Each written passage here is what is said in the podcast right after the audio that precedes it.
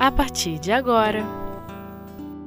Gestos de Amor O Livro dos Espíritos Espíritos Impuros com Cristina Raposo.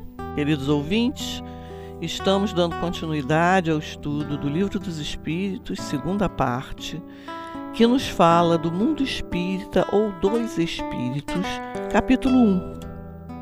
Estamos estudando a escala espírita e já falamos no programa anterior um pouco sobre espíritos imperfeitos da terceira ordem e hoje vamos falar de espíritos impuros que se classificam, segundo Kardec, didaticamente, na décima classe. Ele, ele conseguiu pegar todos, todos os espíritos e subdividi-los em dez classes do mais imperfeito, do mais impuro ao mais puro.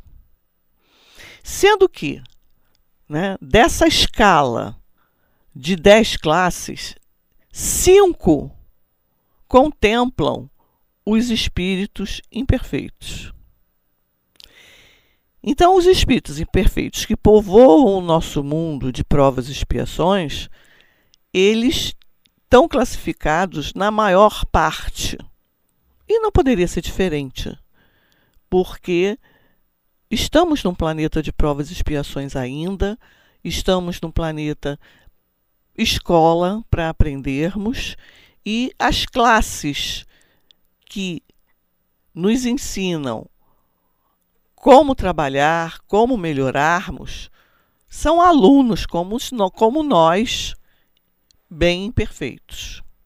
Então, nós vamos começar estudando exatamente como ele nos diz: espíritos impuros que se classifica, segundo Kardec, na décima classe. Lembrando, ouvintes, que essa classificação ela não se fecha em si. Foi uma classificação escolhida por Kardec. É claro que entre uma classe e outra, uma ordem e outra, tem muito mais espíritos do que apenas ele nos colocou. Ele colocou os principais. Então, os impuros. Esses impuros são inclinados ao mal. Estamos falando de espíritos tanto desencarnados como encarnados, mas principalmente dos desencarnados. São inclinados ao mal e dele fazem do mal o objeto de suas preocupações. Como espíritos pérfidos, o que, que são pérfidos? Pérfidos, uma pessoa da perfídia é uma enganação. Então, quando ele se diz que eles gostam de dar conselhos pérfidos, são conselhos enganadores, digamos assim. Porque também eles sopram a discórdia e a desconfiança e mascaram de todas as formas para melhor enganar.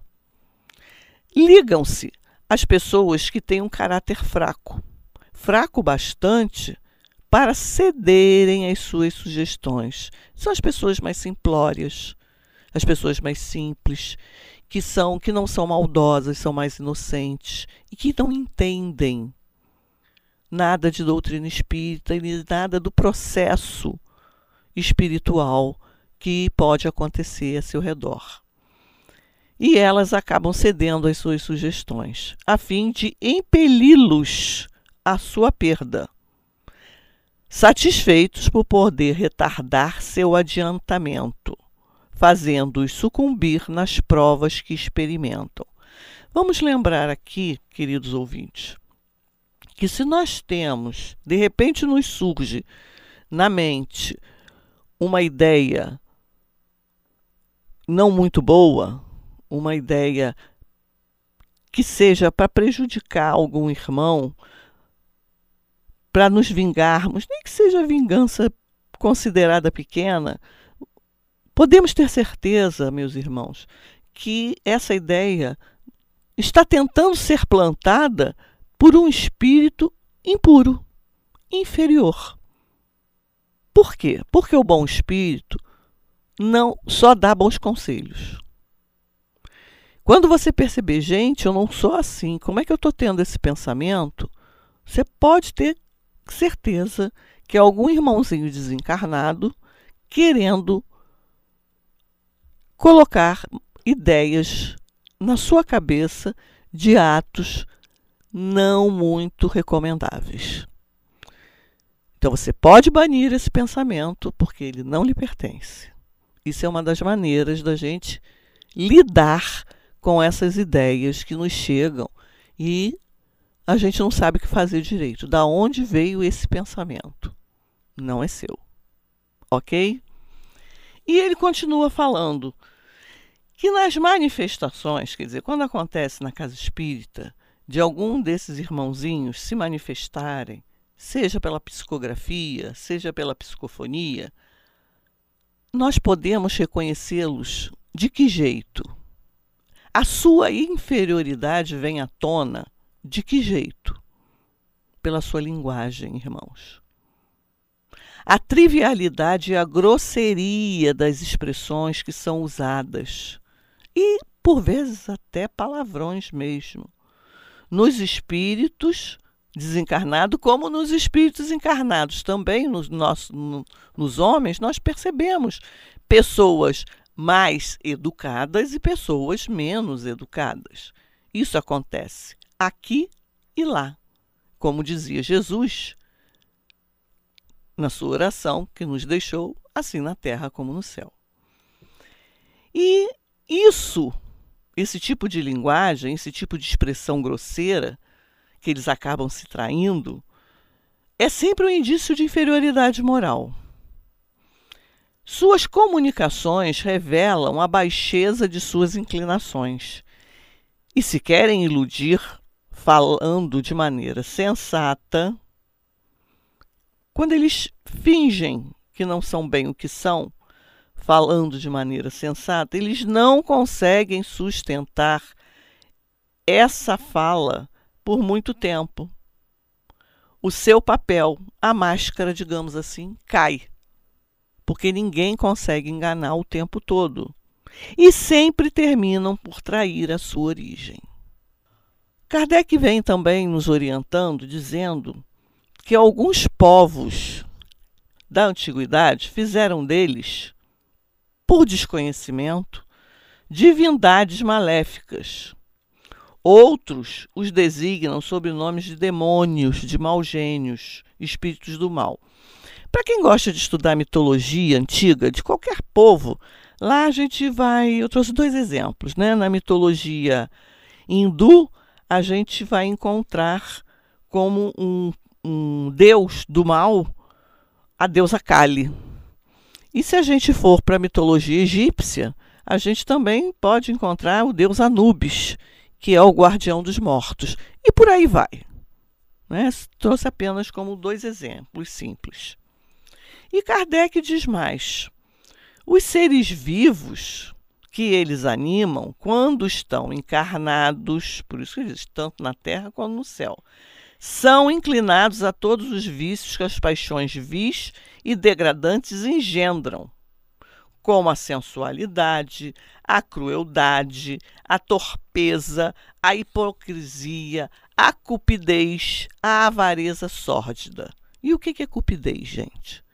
É a inveja, é a cobiça.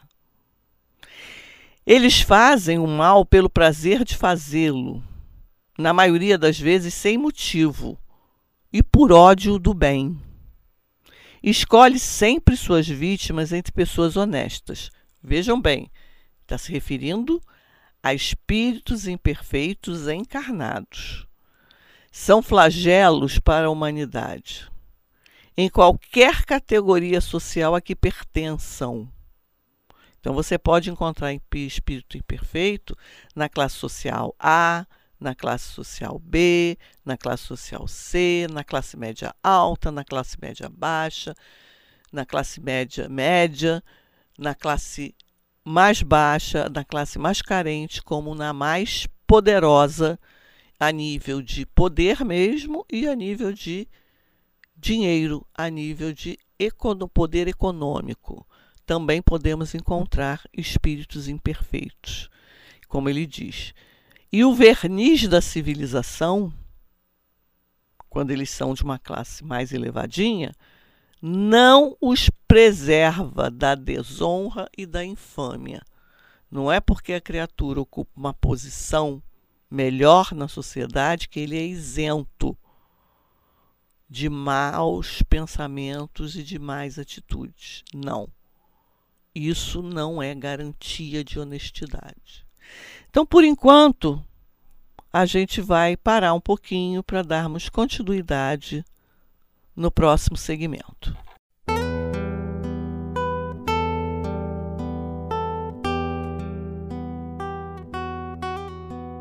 Gestos de Amor O Livro dos Espíritos Queridos ouvintes, estamos de volta dando continuidade ao estudo sobre os espíritos impuros. E lembrando que os espíritos impuros fazem parte da terceira ordem dos espíritos imperfeitos, e a predominância é a matéria e a tendência é para o mal. Trouxemos para nós uma história que vem ilustrar bem essa questão do espírito impuro quando eles podem influir no, sobre os nossos pensamentos. É do livro Alvorada Cristã, do Neio Lúcio, da editora FEB. Chama-se O Espírito da Maldade. O espírito da maldade, que promove aflições para muita gente, vendo em determinada manhã um ninho de pássaros felizes, projetou destruir as pobres aves, lembrando de uma das características dos espíritos impuros, é que eles não gostam do bem. Eles têm inveja, eles têm cobiça, eles não gostam de ver ninguém e nem nenhum animalzinho também feliz, satisfeito, gozando de saúde, inclusive. A mãezinha, alada, muito contente, acariciava os filhotinhos enquanto o papai voava à procura de alimento. Vamos lembrar que essa linguagem é uma linguagem de historinha. Né? Pode ser até uma historinha infantil, mas ela vem cair para qualquer tipo de criança, dos 8 aos 80 anos. Continuando. O espírito da maldade notou aquela imensa alegria e exasperou-se. Mataria todos os passarinhos, pensou consigo. Mas para isso, no entanto, ele necessitava de alguém que o auxiliasse. Aquela ação exigia mãos humanas. Por que, meus irmãos, que aquela ação exigia mãos humanas? Vamos parar para pensar. Porque ele era desencarnado. Desencarnado não tem corpo físico. E ele queria atingir um ninho de passarinhos aqui, no mundo físico. Então ele precisava influenciar alguém que exercesse fisicamente essa ação para ele. E ele partiu com este propósito. Começou então a buscar a companhia das crianças. Quem sabe algum menino poderia obedecê-lo? Foi à casa do Joãozinho, filho de Dona Laura.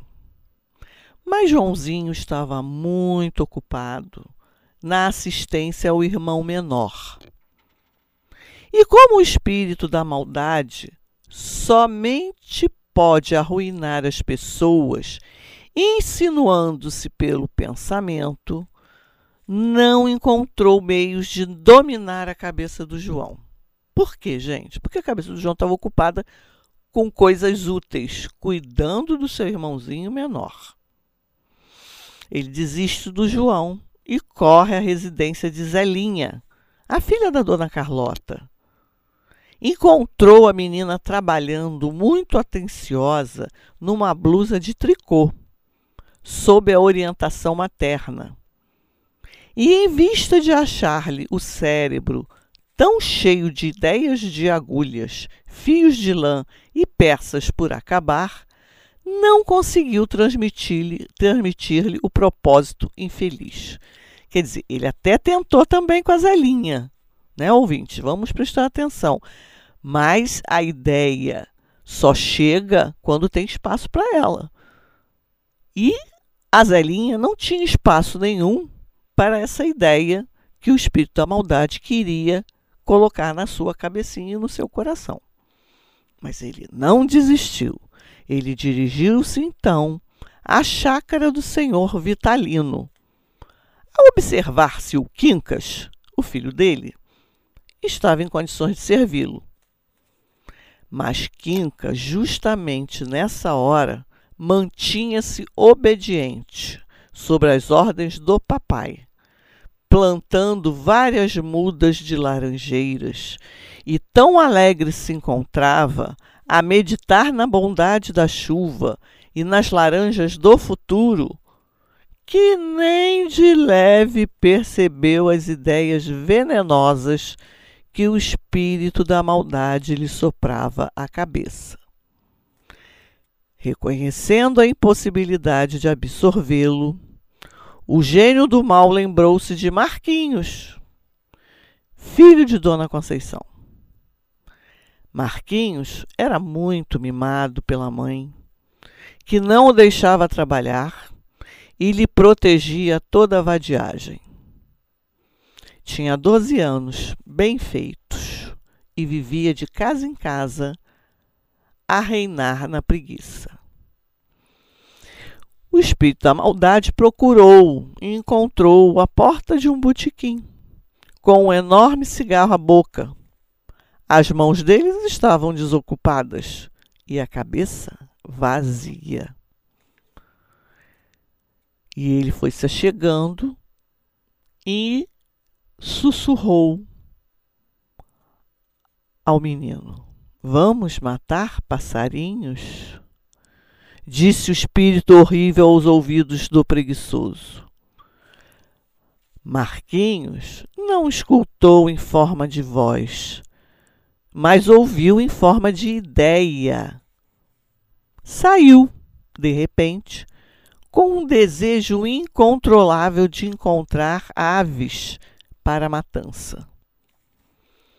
O espírito da maldade sem que ele o percebesse, conduziu-o facilmente até a árvore em que o ninho feliz recebia as carências do vento.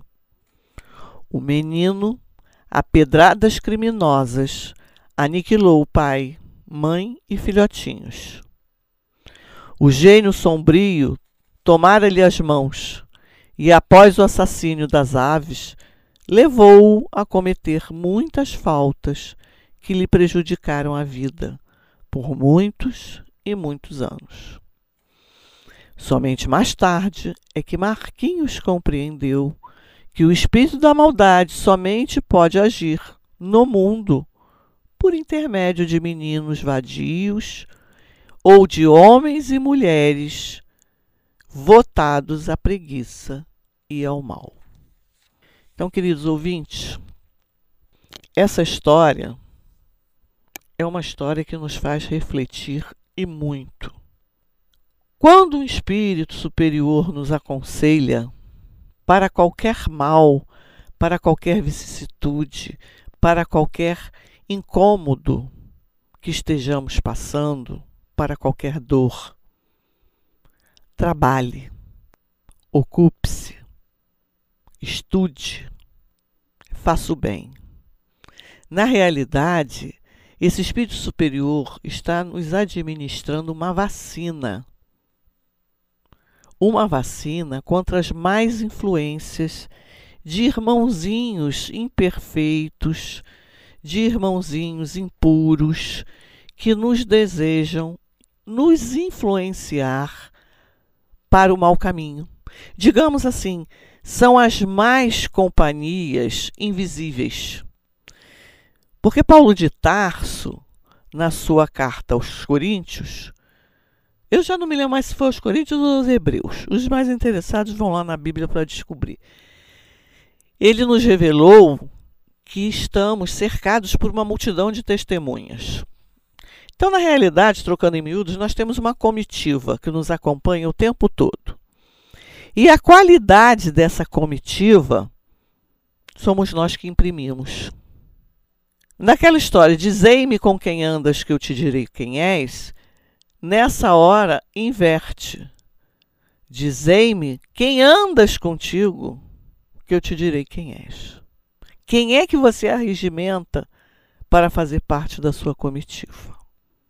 Então, irmãos, pensemos, reflitamos e nunca, mas nunca mesmo, deixemos de buscar o bem, o trabalho da caridade e o estudo. Que Jesus nos abençoe e até o próximo estudo, se Deus quiser.